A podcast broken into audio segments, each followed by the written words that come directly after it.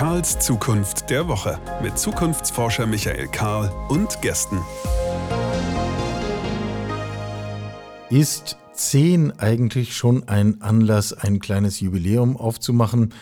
Wir stellen das vielleicht nochmal zurück. Dies ist aber tatsächlich schon die zehnte Folge Karls Zukunft der Woche. Kaum haben wir das Ganze angefangen. Ähm, feiern tun wir bei 100, schlage ich vor, oder dann danach. Ähm, da können wir dann ja später nochmal drüber reden.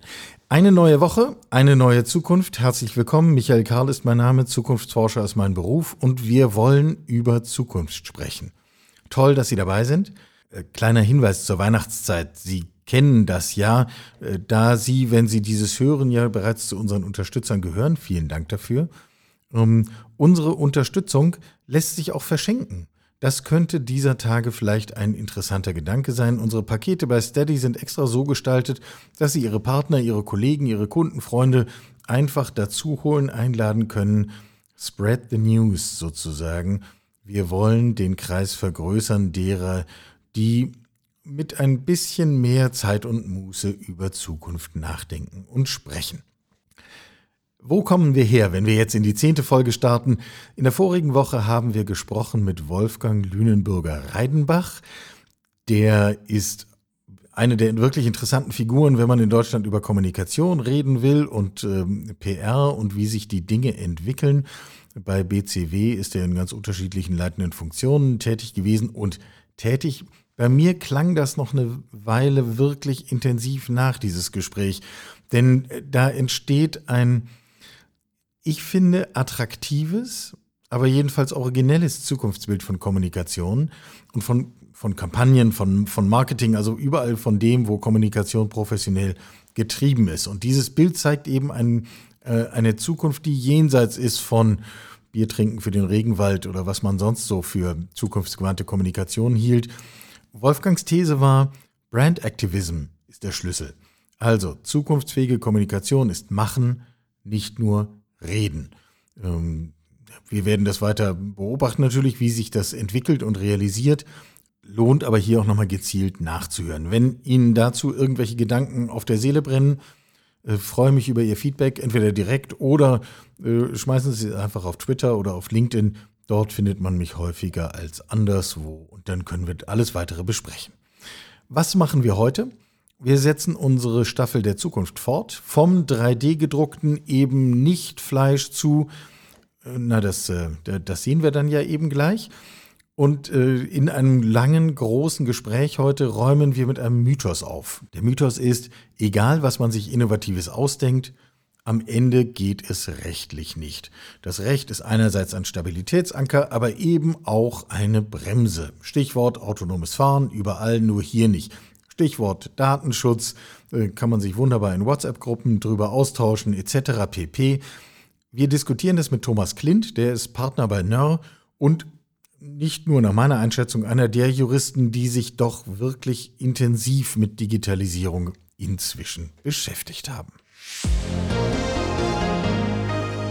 Steigen wir also ein mit unserer Staffel. Sie kennen das Prinzip, ein Mensch stellt eine Frage zu einem Thema seiner Wahl mit Blick auf die Zukunft, ein anderer Mensch äh, gibt dazu eine Einschätzung, eine Position, eine Antwort, sofern man das bei Zukunftsfragen überhaupt Antwort nennen kann. Und immer der, der antwortet, darf die nächste Frage stellen, so wird dann eine Staffel draus und so geht das immer weiter. Wir kamen von dem Thema dieser kleinen, inzwischen überall erhältlichen, oft wie Burger Patties aussehenden, naja, Fleischerzeugnisse, die eben niemals eine Kuh waren, sondern ähm, rein vegan sind, ob aus Wasserlinsen, auch Entengrütze genannt, äh, aus äh, roter Beete mit Erbsen, aus Soja, was auch immer. Hier ist die Frage von Christian Ahlet. Mein Name ist Christian Ahlet. Ich arbeite als Syndikusrechtsanwalt bei PETA Deutschland e.V., einer Schwester der weltweit tätigen Tierrechtsorganisation People for the Ethical Treatment of Animals. Meine Frage an die Zukunft ist, wann werden vegane Fleischimitate und echtes Fleisch aus Zellkulturen so günstig und verbreitet sein, dass der letzte Maststall und das letzte Schlachthaus in Deutschland schließen? Und diese Frage haben wir, klingt so harmlos, nicht? Bei näherer Betrachtung durchaus tricky Diese Frage haben wir weitergeleitet an Malte Rubach. Er ist Ernährungswissenschaftler, hat einen ganzen Stapel von Büchern geschrieben rund um den Zusammenhang zwischen Ernährung und Klima und Gesundheit und Innovation und all diesen Dingen. Und äh, er, wir haben ihn auch gebeten, nicht nur eben eine Einschätzung dazu zu geben, wann werden wir nicht mehr geschmacklich unterscheiden können, ob jetzt dieser Burger Patty jemals ein Stück Kuh gewesen ist oder nicht, sondern die Frage war ja bewusst darauf formuliert, wann ist das so weit verbreitet, dass wir die herkömmliche tierische Erzeugung von fleischartigen Produkten gar nicht mehr brauchen. Also wann wird das soweit sein, Malte Rubach? Das wird aus meiner Sicht niemals der Fall sein.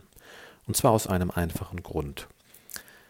Ernährung und Lebensmittel haben sich über Jahrhunderte und Jahrtausende entwickelt, und zwar in einem Ernährungsökosystem, das aus Nutzpflanzen und Nutztieren entsteht und besteht. Dieses System hat sich auch überall auf der Welt, je nach regionalen, spezifischen Anforderungen des Wetters, der Böden, der Menschen und auch der Pflanzen- und Tierwelt entwickeln können und angepasst. Diese Voraussetzungen erfüllen auch die jeweiligen Bedürfnisse, befriedigen die jeweiligen Bedürfnisse vor Ort auf höchst unterschiedliche Art und Weise, wie es kein uniformes Produkt aus einem Labor, aus einer Zellkultur können wird und auch kein Ersatzprodukt aus pflanzlichen Rohstoffen, die dann als Fleischimitat dienen sollen. Pflanzliche Lebensmittel, die derart verarbeitet sind oder auch Lebensmittel wie echtes Fleisch aus dem Labor können voraussichtlich nicht mit der hohen Nährstoffdichte mithalten, die ein natürliches biologisches System wie ein Tier ähm, prozessieren kann, um am Ende dann eine hochwertige Mischung aus Proteinen, Kohlenhydraten, Fetten und auch Mikronährstoffen wie Vitaminen und Spurenelementen für die menschliche Ernährung bereitzustellen. Dies geht nur, indem man die Imitate künstlich anreichert. Das heißt also, um derartige Lebensmittel in diesem Umfang zur Verfügung zu stellen, um Fleisch und andere tierische Produkte vollständig zu ersetzen, die aus der Tierproduktion stammen, müssten hohe logistische und auch ähm, verarbeitungstechnische Kapazitäten geschaffen werden, die gerade dort, wo die Weltbevölkerung noch stark wachsen wird, in China, in Indien, in Afrika, nicht in diesen, diesem Umfang existieren werden. Sie verlangen auch ein hohes Maß an Energie, vor allem die Clean Meat Produktion, die zunächst in keinem Verhältnis dazu steht, was ein natürliches Ernährungsökosystem an Mehrdienstleistungen erbringt, nämlich Tiere können eben neben dem Lebensmittel auch noch andere Rohstoffe für andere Industrien liefern, die schon seit Jahrhunderten dadurch eine volle Verwertung auch der Tiere ermöglichen. In meinem Buch Die Ökobilanz auf dem Teller habe ich berechnet, dass alleine die weltweite Fleischproduktion zu 35 Prozent durch Clean Meat zu ersetzen eine Menge von 130 Millionen Tonnen bedeuten würde. So lauten die Prognosen einiger Marktforschungsagenturen. Aus meiner Sicht ist dies eine Utopie, auch wenn wir durchaus hoffen sollten, dass wir einen vernünftigeren Umgang mit Tieren und Pflanzen für die Zukunft kennenlernen werden. Und wenn wir jetzt diese Ebene aufmachen, ähm, wie wir eigentlich ethisch angemessener mit Tieren umgehen, äh, dann sehe ich hier nochmal eine ganz neue Falltür der Diskussion aufgehen. Das könnten wir nochmal auf eine ganz andere Art und Weise vertiefen. Wie auch immer. Hier sagt einer dezidiert, nein, wir werden diese Schlachthäuser nicht schließen. Jetzt stehen wir als Zukunftsforscher so ein bisschen zwischen Baum und Borke, weil auf der einen Seite sind diejenigen, die wirklich klug und überzeugend argumentieren können und sagen, nein, aus folgenden Gründen, das wird nicht passieren. Daneben stehen diejenigen, die hier Innovation und Technologie vorantreiben und mehr oder weniger unverhohlen sagen, nur weil ihr, liebe Leute, euch exponentielles Wachstum nicht vorstellen könnt, heißt das ja noch lange nicht, dass wir nicht in der Lage sein werden, genau so etwas hier an dieser Stelle zu äh, hervorzurufen und zu produzieren. Also, wohin wenden wir uns am Ende? ich glaube, wir kommen gar nicht umhin, als dieses Thema noch einmal gründlich äh, in einer der kommenden äh, Ausgaben von Karls Zukunft der Woche aufzugreifen und dem noch einmal wirklich auf den Grund zu gehen, wo wir hier eigentlich mit einem disruptiven, mit einem exponentiellen äh, Wachstum zu rechnen haben. Einstweilen geht die Zukunftsstaffel weiter. Malte Rubach hat geantwortet, er darf neu fragen. Dies ist seine neue Frage. In meinem letzten Buch, Das Geheimnis des gesunden Alterns, habe ich mich mit den Faktoren für ein möglichst langes und gesundes Leben beschäftigt. Und dabei bin ich auf die Frage gestoßen, ob es denn wirklich sinnvoll ist, noch deutlich über das derzeit maximal biologisch geschätzte mögliche Alter von 120 Jahren hinaus zu leben. Ist es nicht bereits so, dass die Welt durch Überbevölkerung und Ressourcenverknappung in eine deutliche Schieflage geraten ist und können wir unter diesem Gesichtspunkt tatsächlich ein ewiges Leben anstreben? Der Theologe in mir muss an dieser Stelle ergänzen, ewiges Leben im irdischen Sinne. Sonst haben wir nochmal eine völlig andere Diskussion und das verspreche ich, die können wir nicht im Rahmen eines Podcasts ganz einfach so klären. Wir finden jemanden, der hierzu Position bezieht ähm, und ich bin selbst schon auf die Antwort gespannt. Ähm, zu hören an dieser Stelle in der kommenden Woche. Sie kennen diese Reflexe. Wir bauen ein neues Feature auf unsere Website ein und schwuppdiwupp steht da einer und sagt, das geht aber nicht, hier ist der Datenschutz im Weg, hier haben wir rechtliche Probleme, das können wir nicht machen. Der nächste sagt, wann kommt eigentlich autonomes Fahren und schon steht wieder einer daneben und sagt, das geht aber hierzulande nicht. Das Recht äh, funktioniert ja hier nicht. Das äh, ist alles nicht geregelt. Das wird niemals kommen. Das geht ja gar nicht. Ob das nun richtig oder falsch ist, Offensichtlich ist das Muster fest in unserem Kopf äh, verankert. Recht ist irgendwie Bremse. Recht ist etwas, das etwas verhindert. Das äh, kann uns, wenn wir darüber nachdenken, erstens intellektuell nicht befriedigen. Das kann einen Juristen schon gleich gar nicht befriedigen. Und es kann, glaube ich, äh, einen Juristen, der sich mit Fragen der Digitalisierung treibend beschäftigt, ganz erst recht nicht befriedigen. Und einen eben solchen haben wir jetzt hier im Gespräch und darüber freue ich mich ganz besonders. Dr. Thomas Klint, Partner bei NER Professor an der Universität Bayreuth. Und äh, wir kennen uns aus einer äh, Debatte, die haben wir vor einigen Jahren mal geführt. Damals ging es um die Frage, ob wir ein Strafrecht für Maschinen brauchen. Das müssen wir jetzt nicht machen, aber über Recht wollen wir reden. Hallo, Herr Klint. Ich grüße Sie. Ähm, wie schätzen wir das denn jetzt ein? Ähm, ich glaube, man kann ganz schlicht sagen, das Recht ist durch die Entwicklung in Digitalisierung tatsächlich herausgefordert. Ähm, passt dieses Bild eigentlich, dass unser Rechtsrahmen so etwas wie eine Bremse sein muss? Mm, nein, das würde ich so nicht sehen. Aber das ist herausgefordert, äh, ist es sicher richtig. Ähm, und es mag wie eine Bremse aussehen, nämlich dann, wenn das Recht noch nicht vorbereitet ist auf bestimmte Sachen, die neu sind. Und wenn es dann nicht vorbereitet ist und gewissermaßen nicht enabled, also irgendein Weg nicht frei macht, äh, dann mag es wie eine Bremse wirken. Es ist aber in Wirklichkeit ja nur der alte historische Zustand, der dringend angepasst werden müsste. Ja, und, und ich glaube, da sind wir mittendrin. Das ist eine ganz spannende Transformation gerade im Recht und auch in der Gesellschaft, zu sehen, was wir im Digitalisierungsbereich eigentlich A, alles wollen und B, was wir dann dafür anpassen müssen für das, was wir wollen.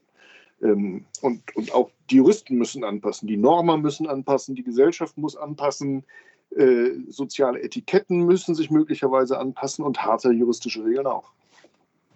Ähm, ist denn über der Gedanke, also wir müssen einfache Fragen stellen, damit wir, damit wir das Thema sozusagen in den Griff bekommen.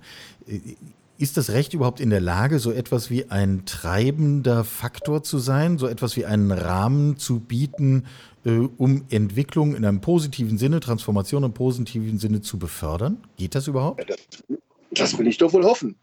Das will ich doch wohl hoffen. Es geht natürlich auch genau andersrum, ja. Ich kann auch mit Recht etwas äh, abtöten, ja, wie, wie wir es, glaube ich, in Deutschland bei der Gentechnologie damals gemacht haben. Ich glaube, man darf sagen, dass die Regulierung der Gentechnik im Grunde eine mit Absicht vor die Wand gefahrene Beendigung einer zukünftigen Technologie war. Und ob das so sinnvoll war, weiß ich nicht. Aber natürlich kann Recht auch Wege frei machen.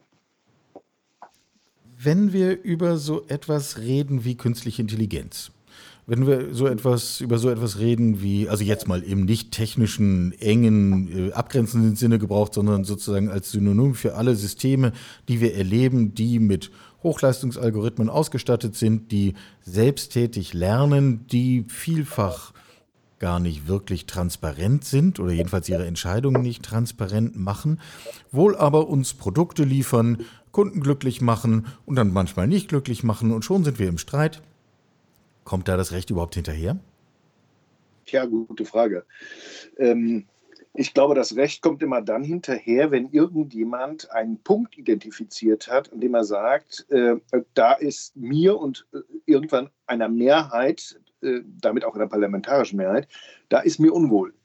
Äh, denn dann kann man es regulieren und regulieren muss nicht heißen wegregulieren, aber vielleicht in Bahnen lenken. Aber dazu muss es ja erstmal eine gesellschaftspolitische und soziale Debatte über diese Punkte geben, die sich so verdichtet hat, dass irgendwann jemand den Ball auf den Elfmeterpunkt legt und sagt, so ihr Juristen, jetzt macht daraus mal ein Gesetz.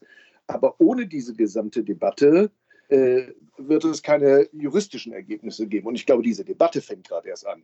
Also insofern dürfen wir uns nicht wundern, wir sind in der Zeit noch gar nicht so weit, äh, dass da schon zwingend Recht draus wird, solange diese Debatte noch gar nicht sozusagen Matura hat und noch nicht ausgereift ist. Ich mache Ihnen mal ein Beispiel. Ähm, die die Frage, ob KI Ungleichbehandlungen entscheidet, ähm, weil die Trainingsdatenmasse Ungleichbehandlungen beinhaltet und damit die KI-Entscheidung, die eigentlich nur noch unbewusst repetiert, die hat ja gravierende Konsequenzen, aber das wird uns allen, glaube ich, gerade erst so langsam klar. Ähm, dass also KI keine ähm, naive Neutralität haben kann, sondern dass sie durch eine vorbefasste Schräglage des Datenmaterials auch zu einer späteren KI-Schräglage-Entscheidung kommen mag. Und wenn das dann Versicherungsbedingungen betrifft, äh, wenn das dann Patientenentscheidungen betrifft, wenn das dann Beförderungen oder arbeitsrechtliche Abmahnungen betrifft, dann hat das auf einmal einen echten Impact auf unser aller Leben. Und, und ich glaube, diese Frage, die häufig geradezu als ethische Frage an die KI gestellt wird, da sind wir gerade alle mitten in der Diskussion und da wird sich irgendwann sozusagen das Schlachtgetümmel etwas lichten und dann werden wir sehen, was wir da eigentlich wollen und dann werden wir es regulieren können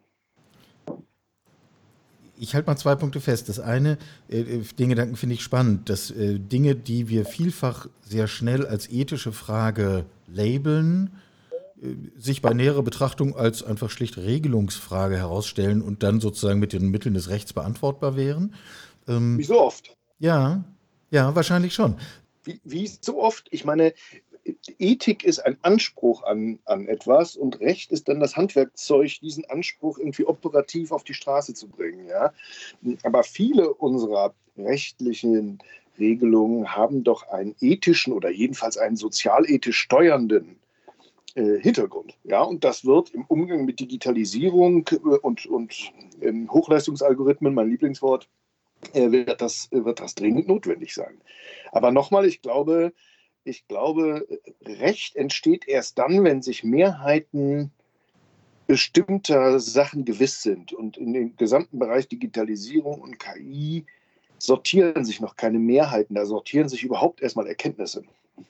Ja, wobei die Beispiele sind uns ja alle präsent. Sie haben äh, Ungleichbehandlung durch Algorithmen zum Beispiel angesprochen. Ähm, wir, wir wissen, dass äh, Systeme von Gesichtserkennung Schwierigkeiten haben mit Menschen dunkler Hautfarbe. Es äh, vor wenigen Tagen ging durch Twitter äh, ein für Weiße vielleicht lustiges, aber insgesamt natürlich gar nicht lustiges Spiel. Man, man lade zwei Fotos hoch von einem hellhäutigen, einem dunkelhäutigen Menschen und in 99 Prozent der Fälle landet hinterher das Foto des weißen Menschen oben. Es hat also auch was mit Repräsentanz zu tun. Ist sowas überhaupt also ist das überhaupt dem Recht zugänglich? Sind wir haben wir überhaupt die richtigen Instrumente, um an solchen Stellen dann irgendwann auch zu sagen, nein, das finden wir nicht in Ordnung. Alle Menschen sollen das gleiche Recht auf Repräsentanz haben zum Beispiel. Also das Recht hat bestimmt solche Instrumente und äh, 5 äh, Euro ins Phrasenschwein, wenn es die Instrumente nicht hat, dann wird es die schaffen. Ähm, ich glaube, ganz chirurgisch entscheidend wird sein der enttarnende Blick auf so etwas. Also schwarz-weiße Haut ist ja vielleicht dann auch trivial. Ähm, naja, das da sagen wir beide, die wir weiße Haut haben, nicht? Ähm, hat nein, ja auch nein, immer was mit Standpunkt zu tun. Er Erkennungs erkenntnistheoretisch ist das Ergebnis relativ trivial zu unterscheiden und äh, deshalb vielleicht auch auffällig und deshalb auch beschwertauglich. Aber es gibt ja, es gibt ja ganz andere, verstecktere Ungleichgewichte, äh, die Altersfragen zum Beispiel angehen in irgendwelchen Versicherungskalkulationen oder sowas, ähm, bei denen man wenn man ein Ergebnis sieht, noch lange oder wenn man zehn Ergebnisse nebeneinander liegt, noch lange nicht eine Indikation dafür hat, dass da eine Schieflage gerade sichtbar wird, was sie bei neun weißen und einem schwarzen Bild sehr wohl ganz schnell hätten. Aber ähm, und, und wenn sich diese Schieflagen sozusagen verstecken, dann wird es, glaube ich, wirklich äh, trickreich. Ähm, und wenn ich, wenn ich die juristische Diskussion richtig im Blick habe, dann ist, glaube ich, der derzeitige beste Entwurf noch der, dass immer davon gesprochen wird, man braucht eine Transparenz über diese Algorithmen, die entscheiden werden. Ja? Ähm, und man verspricht sich, glaube ich, davon, dass da, wo Transparenz herrscht, wird es auch Player geben, die ihr Interesse daran sehen, diese Transparenz auszunutzen und sozusagen die Architektur dieses Algorithmus auf diese Fehllagen ähm, zu prüfen und sei es nur irgendwelche NGOs. Ob das wirklich so kommt, äh, weiß ich nicht. Also wir haben im gesamten Verbraucherschutzbereich mit Transparenz nicht viel gute Erfahrungen gemacht. Ähm, da wird alles Mögliche immer kommuniziert, äh, aber man hat nicht wirklich den Eindruck, dass Verbraucherentscheidungen sich daran äh, festmachen. Ja. ja. es wird immer behauptet, nicht? Ähm, bleibt dann so stehen. Ja, das, das erscheint mir aber so eine halbreligiöse Hoffnung, äh, äh, dass, der, dass der kundige Verbraucher äh, permanent äh, objektiv abwägend ist und, äh, und sozusagen spieltheoretisch nicht aus einer Laune entscheidet, aber vielleicht tut er das ganz häufig. Aber jedenfalls, also so ist, glaube ich, der derzeitige Hebel, den man setzen möchte bei, bei solchen Algorithmen, dass man versucht, über Transparenzgebote äh, gewissermaßen einen Kampf der Mehrheit gegen solche versteckten Schieflagen irgendwie zu ermöglichen. Ob das wirklich klappen wird. Naja, das. Aber, äh, also, äh, was ich, äh, ich kenne diese ganzen Beispiele mit der Gesichtserkennungssoftware auch, aber äh, ein, ein gar nicht mal so putziges Beispiel habe ich letztens bei autonomen Fahrzeugen gehört. Und zwar soll das Volvo passiert sein, die natürlich auch antrainierte Datenmassen hatten aus, ihrer, aus ihren Trainingsfahrten und dann irgendwann ja. mit dem Fahrzeug im australischen Raum unterwegs waren. Und dieses Fahrzeug oder die Fahrzeug-KI kannte äh, also gehende Gegenstände oder fliegende Gegenstände. Die konnte es schon auseinanderhalten. Aber ein hüpfendes Känguru hatte es noch nicht antrainiert bekommen und hat es einfach weggeatmet und ist einfach drüber gesemmelt. Ja, ja, und wenn man weiß, wie groß so ein Känguru ist, das will man nicht auf der Motorhaube haben, nicht? Das will man nicht. Aber jetzt stellen Sie sich also sozusagen den ersten realen Unfall eines Menschen vor mit einer solchen KI. Und dann kommen Sie doch bitte erstmal in der Unfallursachenforschung auf diese Idee, dass es möglicherweise sein könnte, dass die Fahrzeugerkennungs-KI überfordert war mit, dem, mit der Identifikation des Phänomens hüpfendes Känguru. Ja, und wenn ich dann drauf gekommen bin, dann muss ich mir immer noch überlegen, was ich dann hinterher eigentlich damit mache. Und ähm, ich würde gern auch nochmal ins Gespräch bringen, die offene Frage, in welche Richtung diskutiere ich das dann? Ich gebe Ihnen ein Beispiel, was ich selbst live erlebt habe, eine Podiumsdiskussion im Bundeswirtschaftsministerium in diesem Jahr, äh, wo ein Staatssekretär Kraft seiner Zuständigkeit auf dem Podium saß und verkündete, wir werden in Kürze das Betriebsverfassungsgesetz anfassen und werden die Einführung von Systemen künstlicher Intelligenz mitbestimmungspflichtig machen. Dass also ein Betriebsrat darüber entscheiden kann, namentlich es verhindern kann, dass äh, Systeme künstlicher Intelligenz in einem Unternehmen eingeführt werden. Ich saß daneben und dachte, ähm, also erstens muss man überhaupt erstmal auf so einen Gedanken kommen ähm, und zum Zweiten, wahrscheinlich ist das doch auch ein Beispiel dafür, dass wir versuchen, eine alte Welt äh, auf neue digitalisierte Verhältnisse zu übertragen. Ähm, In welche Richtung erleben Sie da die Diskussion? Also es zeigt jedenfalls einen ganz typischen Reflex, und das meine ich gar nicht negativ, aber einen ganz typischen Reflex der Gesellschaft auf eine Entwicklung, nämlich zu sagen, wir verbieten das. Das ist sozusagen Recht in seiner rüdesten Art, ja. Also ich, ich unterbinde einfach etwas, ich will etwas nicht. Ähm, das, das liegt am operativen Charakter der Entscheider, äh, wenn die sich dafür entscheiden, Recht so zu benutzen, dann mag in der Öffentlichkeit schnell auch der Eindruck äh, entstehen, Recht ist immer nur eine Bremse. Aber in Wirklichkeit sind das natürlich Menschen, die sagen, äh, oder entscheidende Majoritäten, die sagen, das wollen wir nicht, also bremsen wir es und wir bedienen uns des Rechts dazu. Ja? Man könnte aber auch genauso gut umgekehrt äh, mit dem Recht äh, enablen. Also man könnte genauso gut auch ein, ein, ein, ein Betriebsverfassungsrecht in eine digitale Zukunft bringen. Ja, oder man könnte ja auch Aufsichtsratssitzungen mit einer KI unterstützen. Also man könnte ja viele der vorhandenen historischen Sachen über das Recht in eine sozusagen digitale Zukunft bringen.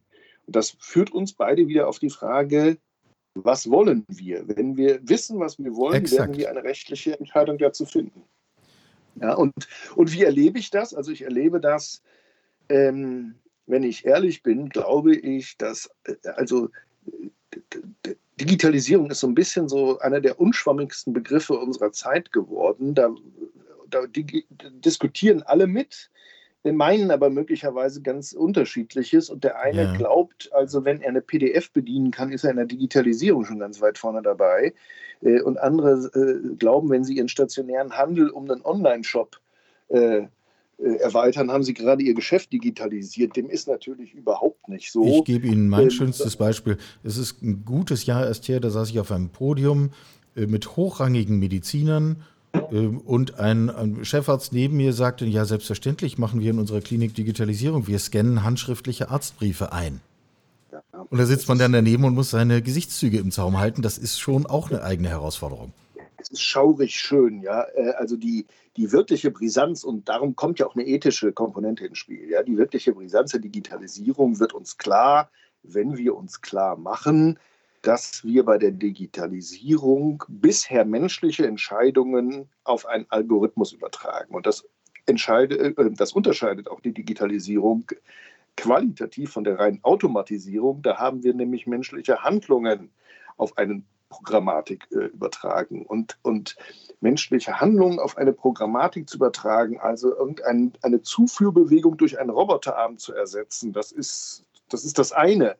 Relativ Aber eine menschliche harmlos, Entscheidung, ja. ob eine Herz-Lungen-Maschine abgestellt wird, auf einen Algorithmus zu übertragen, hat eine völlig andere, gravierend äh, äh, wuchtigere Dimension. Und deswegen sind da ja auch moralische und ethische und soziale Fragen mit wird aufgeworfen. Und, und ich, wenn Sie mich fragen, lieber K., wie, wie nehme ich die Diskussion wahr? Ich nehme sie als viel zu verzettelt war, weil den Leuten eben nicht wirklich klar ist, wo bei der Digitalisierung sozusagen der, der, der Handschuh von, von innen auf außen gedreht wird und äh, da schon irgendwelche dann hat man da irgendwelche Debatten um äh, Amazon versus Innenstädte und hält das für eine Debatte über Digitalisierung. Und dann, das ist so diffus, ähm, dass man eigentlich gar nicht auf die wirklich delikaten Punkte kommt. Und die delikaten Punkte sind die zur Kontrolle menschlicher Entscheidungen hatten wir tausend Jahre Zeit, Konzepte aufzubauen.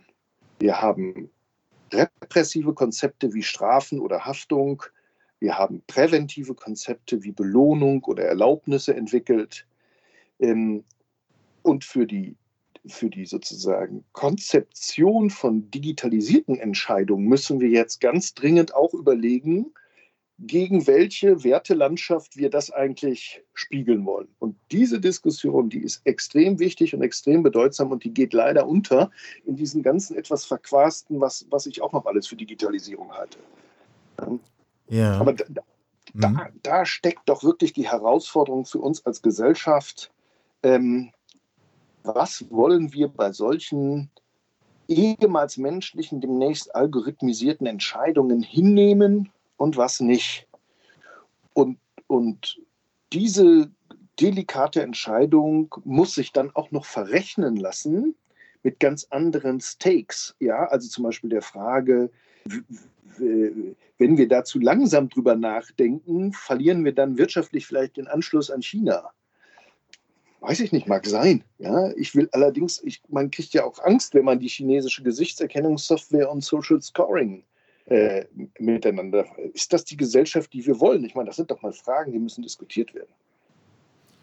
Wobei die finde ich fast schon noch einfach zu beantworten. Ja, ähm, aber also, äh, uns beide, glaube ich. Also, ja. Genau, aber äh, der, der internationale Rahmen öffnet ja nochmal eine neue Ebene unserer, bei, unserer Diskussion hier. Ähm, sind diese Fragen überhaupt in einem nationalen Rahmen sinnvoll diskutierbar und klärbar?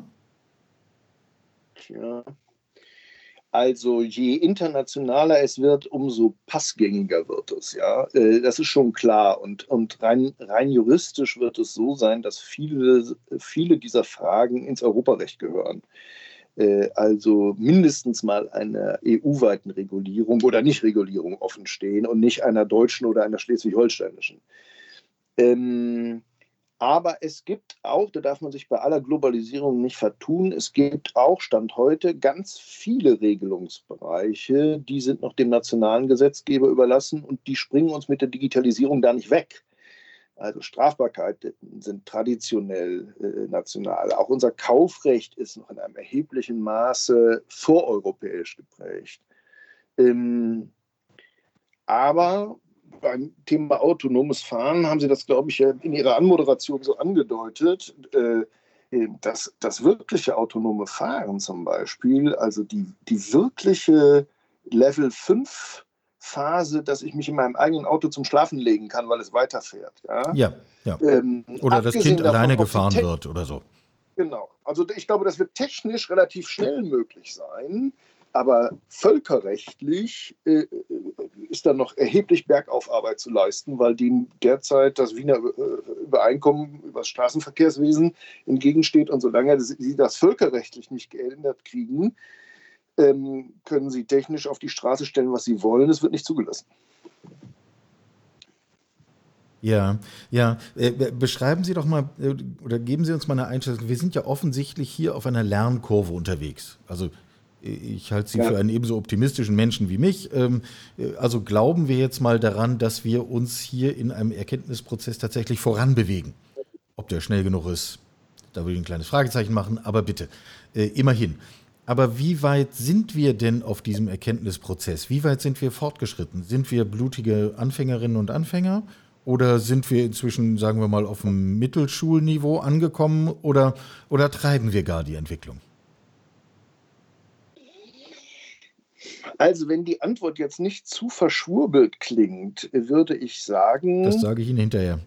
Ja, wir sind im 21. Jahrhundert eigentlich noch immer nicht wirklich in der Lage, unsere, unser eigenes Tun gewissen mit der, mit der notwendigen Distanz selbst zu betrachten. Also alles, was wir aus anderen technologischen Entwicklungen gelernt haben, Atomenergie, Gentechnologie, Nanotechnologie, so, alles, was wir gelernt hätten, also ich sage mal das Stichwort Risikofolgenabschätzung. Ja?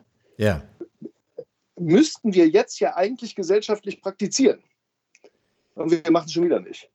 Ja, also wir, wir, wir haben sozusagen also rückwirkend äh, äh, kapiert, dass viele technologische Entwicklungen einfach so durchgetrieben worden sind und die enormen sozialen oder umweltbezogenen Kosten des Ganzen sich erstmal nur akkumuliert haben und dann später in so ein Troubleshooting begann und, und man hat also sozusagen in dem Moment, wo man es hätte positiver beeinflussen können, nur die Vorteile gesehen und nicht die Nachteile. Als die Nachteile groß genug waren, waren sie aber auch schon passiert. Ja, muss man ich nur das Stichwort Atomkraft sagen, nicht? Das ist ja also ja, enorm. So wird es uns bei der Digitalisierung auch passieren. Wir werden bei der Digitalisierung auch nicht uns bändigen können und uns gesellschaftlich zähmen und sozusagen zwei Gänge rausnehmen und dafür die Risikofolgeabschätzung integrieren in den Prozess, sondern wir werden äh, technologisch getrieben, äh, innovationsfreudig, wie wir sind, als Menschheit ja auch neugierig. Wir werden also sozusagen die Digitalisierung austesten bis an ihre Grenzen Und dann wird es eine nach uns kommende Generation geben, Herr Karl, die wird sagen, also wenn ich jetzt mal zurückschaue, haben wir wahnsinnig viel erreicht, aber wir haben natürlich auch einen riesen Scherbenhaufen erzeugt. Ähm, und dieser Scherbenhaufen wird dann, dann, dann irgendeine Antwort finden in digitaler Hygiene oder äh, digitalen Off-Orden, wo die Leute sich on, offline stellen, weil sie es nicht mehr ertragen können oder sowas. Ähm, aber, aber wir werden bis dahin Verschnitt haben. Wir werden Menschen betreffende falsche Entscheidungen von Algorithmen haben, worunter Menschen leiden werden. Wir werden es erst lernen müssen, das zu sehen. Ja. Also insofern, wir, wir, ja, wir treiben das, aber ich glaube, wir sind auch ein Stückchen getrieben und ich glaube, das ist äh, sozusagen, das ist ernsthaft die menschliche Natur, dass, dass man sich da nicht zügeln lässt. Ähm, und, und es schon eine wirklich überwältigende gesellschaftliche Konsensbildung gäbe, dass man etwas ganz Bestimmtes nicht will, wie eine Todesstrafe. Ja, und auch das ist kein, kein, kein in der westlichen Zivilisation einheitlicher Konsens. Nicht? Ähm, damit man also wirklich etwas regulativ so unterbindet, dass es nicht mehr passieren kann. Selten. Ich, ich kenne im Wesentlichen nur das Beispiel FCKW und ansonsten äh, fallen mir nicht wirklich viele Beispiele dafür ein, dass wir als Menschheit mal gesagt hätten, hier geht etwas und wir entscheiden uns dagegen, es zu tun.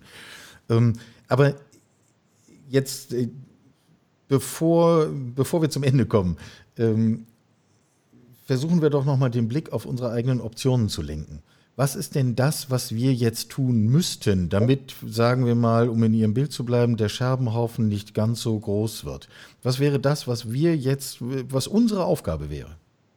Also ich glaube, wir müssen uns erstmal alle viel, viel mehr mit Digitalisierung beschäftigen damit wir überhaupt erstmal Straßengeruch kriegen sozusagen und damit wir kampagnefähig werden und sprechfähig werden in Diskussionen und Debatten.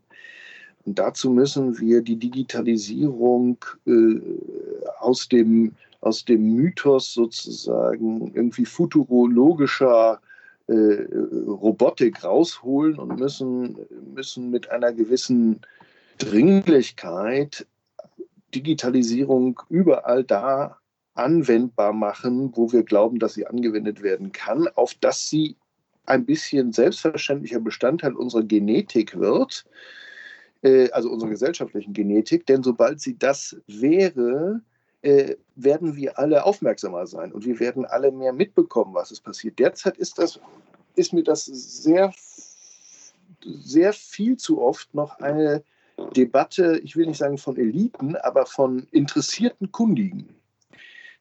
Ähm, und, und wir müssen das, glaube ich, in die Breite kriegen als Technik, damit wir auch in die Breite es kriegen als meinungsbildende Technik. Und danach können Diskussionen anfangen. Also über, über Umweltverschmutzung äh, haben mittlerweile alle ein klares Bild. Das war mal ein eher sektiererisches Wissen und ein Club of Rome äh, wurde ein bisschen belächelt und aber auch nicht beglaubt. Äh, und mittlerweile ist das ein Gemeingut geworden. Und nur weil es ein Gemeingut geworden ist, lassen sich politisch überhaupt Gegenmaßnahmen vorstellen. Und ich glaube, so ist es mit der Digitalisierung auch. Es muss mehr ein Gemeingut werden, dann wird es ein Gemeingut im Positiven wie im Negativen. Sagt Dr. Thomas Klint, Partner bei NER und äh, wie ich finde, und wir haben es jetzt alle gerade gehört, ähm, immer wieder eine gute Adresse, wenn man inspirierend über rechtliche Fragen reden will. Und wenn mir an dieser Stelle äh, eine persönliche Anmerkung gestattet ist, ich habe mal mein Zukunftsinstitut gegründet aus genau dem Impuls heraus, dass ich davon überzeugt bin, wir reden nicht genug über diese Themen. Wir sprechen nicht genug darüber, was eigentlich unser Bild von Zukunft ist und wie wir eigentlich die Ärmel hochkrempeln wollen, um genau das zu gestalten, wie wir leben wollen und also auf die Gefahr hin, da etwas immer zu pathetisch zu sein, was wir unseren Kindern letzten Endes äh, vorlegen wollen als die Welt, in der sie dann leben werden. Herr Klint, ganz herzlichen Dank. Ja, vielen Dank, dass Sie Interesse hatten. Wir als Team ziehen uns jetzt für 48 Stunden in eines unserer regelmäßigen Zukunftscamps zurück. kleine Tradition, die wir inzwischen begonnen haben. Wir sammeln Ideen, wir diskutieren, wir stellen unser eigenes Zukunftsbild zur Diskussion und indem wir es herausfordern, aktualisieren wir es. Und äh, wir tun das unter uns, ganzes Team, plus ausgewählte Gäste, äh, Freunde, äh, noch eine Handvoll Menschen, die dazukommen kann. Natürlich alles Corona abgesichert, ist ja überhaupt gar keine Frage. In dieser Woche werden wir jede Menge Input vom Web Summit aus äh, dem virtuellen Lissabon uns hinzufügen, ähm, diskutieren und äh, je nach Ertrag davon berichte ich an dieser Stelle in der kommenden Woche, was wir diskutiert haben, was wir gelernt haben, finden wir den richtigen Weg dafür. Nebenbei, wenn Sie das interessiert, selbst einmal an einem unserer Camps teilzunehmen, in 2021 die Liste mit den ganzen Themen und Terminen und was da alles dazu zu wissen ist, finden Sie auf karlszukunft.de. Ich freue mich auf Diskussion. Nehmen Sie Kontakt auf, direkt bei Twitter, bei LinkedIn, wie es Ihnen gerade genehm ist. Und ansonsten bleibt mir nur eins, bleiben Sie gesund.